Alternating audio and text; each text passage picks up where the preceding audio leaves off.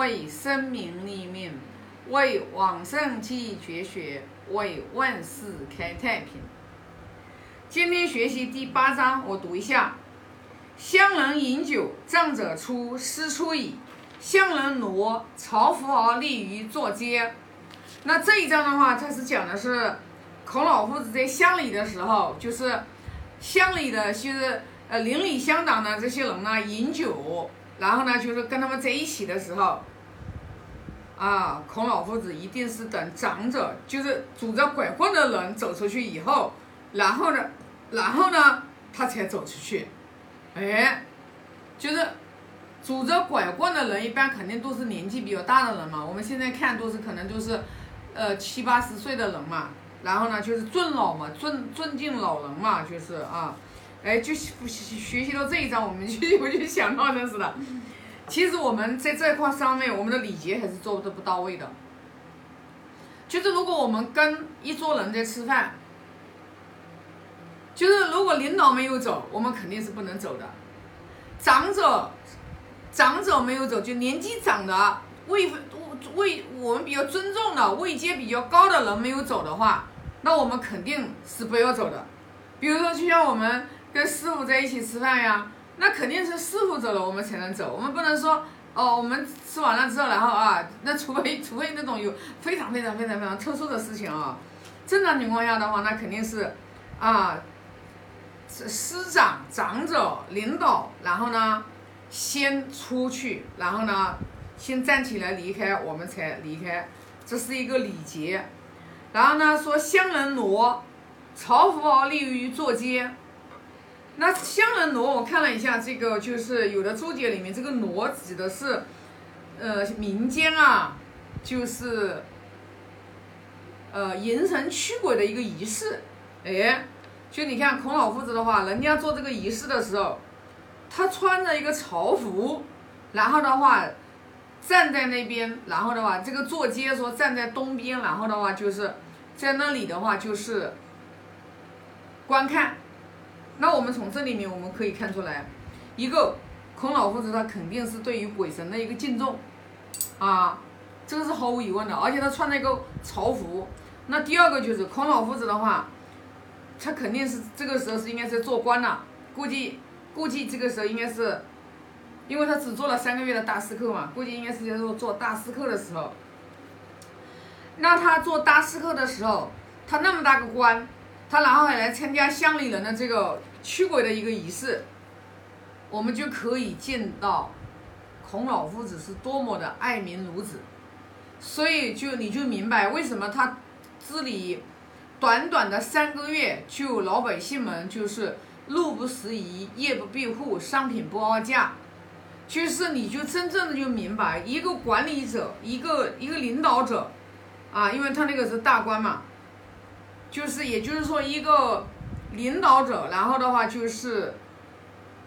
他去治理一方一方乡里的时候，他真正的是有一颗仁爱之心啊，然后去。去影响，就是说，别人的时候，别人有能感知得到的，然后去教化别人。也就是说，当我们就孔老夫子的德行一定是深得人心的。为什么短短三个月他能把这个鲁国治理的特别的好？是因为他有这个德行，他在那个中位上面，然后呢，别人老百姓才会去服他。所以呢，学到这里我就想到，你看啊。为什么我们有时候给别人的建议啊？我们有时候给别人明明是好意啊，我们说我们给别人讲，为什么别人其实不听我们的，甚至有时候还会起反作用？我就明白了，其实说白了还是我们的德行不够，我们不能让别人心服口服来，来来来认可你，对呀，就当你的德行如果很够的时候。你去给别人建议，你去给说别人的时候，别人他才能心悦诚服，心悦诚服。他如果一颗心不诚服，他这颗心傲慢的不得了，你讲任何话都没有用，讲任何话都没有用。所以这就是为什么我这这一两个月，我就是深深的就领悟到，我深深的领悟到，为什么我一直说我要不断的去先修我自己的德行，因为当我的德行不够深的时候，我跟别人为人处事，因为别人离我离得远，我只有跟他。不断的在交往过程当中，不断的在交往过程当中，然后他才能感知得到我的人格魅力的时候，然后他才能慢慢的心服口服的时候，你去给他一些建议的时候，他才能听你。做管理就是这个样子的，所以为什么说为政以德，譬如北辰，居其所，忠心耿之。学《论语》学了今年第四个年头，到现在为止，我才真真正正的我把这句话入了我的心门。为什么舜帝他能，他无为而治，他供给正南面而已，他能把只用了五个贤臣，他把天下治了，是因为他的德行真正的话让老百姓心悦诚服。只要人不心，因为这个心很神奇的，这个心很神奇的，就当他如果不服气的时候，他对你。他如果说没有觉得他从内心里面去很尊敬你、很认可你的时候，你跟他讲任何的话，如果是，如果说是这个啊，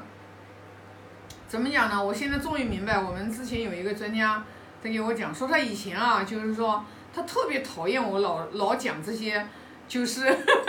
老讲这些经典，老讲这些，知道吗？老让大家来学这些。他说他只以前他就特别讨厌我这一块，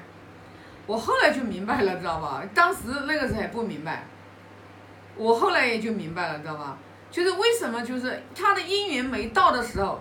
然后呢，我自己行为、我的德行、我的言语，我也没有在人格魅力上面去深深的去影响他，他也没有觉得我对我有你有多了不起，然后你的德行又好好在哪里，我也没看到，知道吧？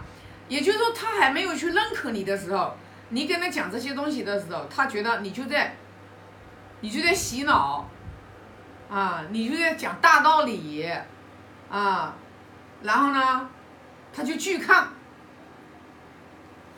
所以我现在就终于明白了，为什么我现在不让我的团队的人任何一个人，我也不我也不号召他，我也不去讲说，哎，你们要学经理啊，你们怎么样怎么样的，知道吧？我现在就把我自己学好，把我自己这颗心打开，因为我现在已经深深的明白，就是我自己心仁仁慈的程度，就决定我外在我看事物的角度。如果我的仁慈，我的仁慈的心够，就是我任何的人在我这里，他纵然他犯了一点过错，我都我都可以就是。非常很真诚的，而且不会有什么对立的情绪，不会有对立的情绪，因为因为我我我我能理解，就是每一个人他的状态，他的心的状态不一样。他们，我以前特别反感 别人在我面前说是非，其实我现在回想过来，想想看，那个时候还是自己的仁仁爱的心还达不到，层级还达不到，因为人跟人在一起相处，他一定是有是非的。这就是人生，他一定要有是非对错善恶美丑，他一定要有这些，你而且你必须要有这样的一个分辨的能力。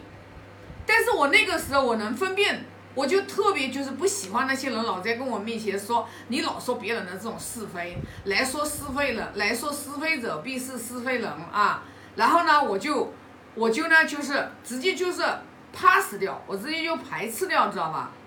其实我。我现在，我现在学习到今天，我又有了更深的领悟，是什么呢？我应该要跳出来。他们跟我讲这些东西，我听了，我是只是看到了他这种现象，我只是看到了他目前的现象，他的这种现象，他的这种现象，我只是看到他们每一个人目前他们新的成绩到哪个地方，哪些人他现在目前他是啊，他是明理的程度是。多一点的，他善的程度是多一点的，他正气正能量的程度是多一点的。哪一些人呢？他是他目前考虑自己还多一点的，哪一些人是他是不需要你去鞭策的，他知道自己是啊，他知道自己他自己所作所为的，他自己知道自己的使命呢和人生的。我只有不断的把我的心量打开，我往上走，我才能看得清楚这些。否则，别人跟我讲任何的是非善恶对错，我一定会掉进去，我会随，我会被他们来影响我。那我如果被他们所有的人生在我身边的人来跟我讲这些东西，如果我们被我被他们去影响了，那我这个未来的企业的路怎么走呢？所以我现在就是终于明白了，真的，企业能做得好的人，一定是心量无量无边大的，知道吧？人家很大很大，知道吧？人家能看破不说破，人家就是说什么样的人用他的长处，一定会有，一定是有这样的一个有这样的一个智慧的，没有这样的一个智慧，那怎么可能会把企业做好呢？还有一个呢，永远不要想着教员工一些什么歪门邪邪道的心思，然后呀去搞顾客的钱这样子的，你那样子做企业是必死无疑，你一定是灌输一个理念。付出利他奉献，利他是属于你在这个整个世界当中最好的商业模式，而且会让你的生意会源源不断的生生不息。只要你抱着这样的一颗心，利他之心，就是我们做任何的决策，我们是以我们是以对方来满足他，来这个解决他的需求。然后成就他，以这样的一个出发点，这样子去走，才可以。否则你想想，不然的话，人家圣人孔老夫子凭什么呀？做三个月的大司寇，他能把鲁国就三个月治理的那么好呀？说白了，就是因为孔老夫子是圣人呀，圣人多慈悲呀，啊，圣人是多有智慧呀。智能永三达的具备啊，所以说对于我们凡夫俗子来讲，我们事业做不好，心量太小；我们人际关系不好，心量太小；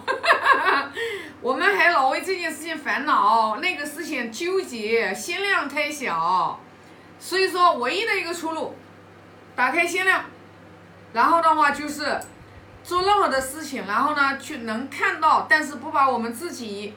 不把我们自己掉入到那种分别，那种就是新的那种很分别的那种就是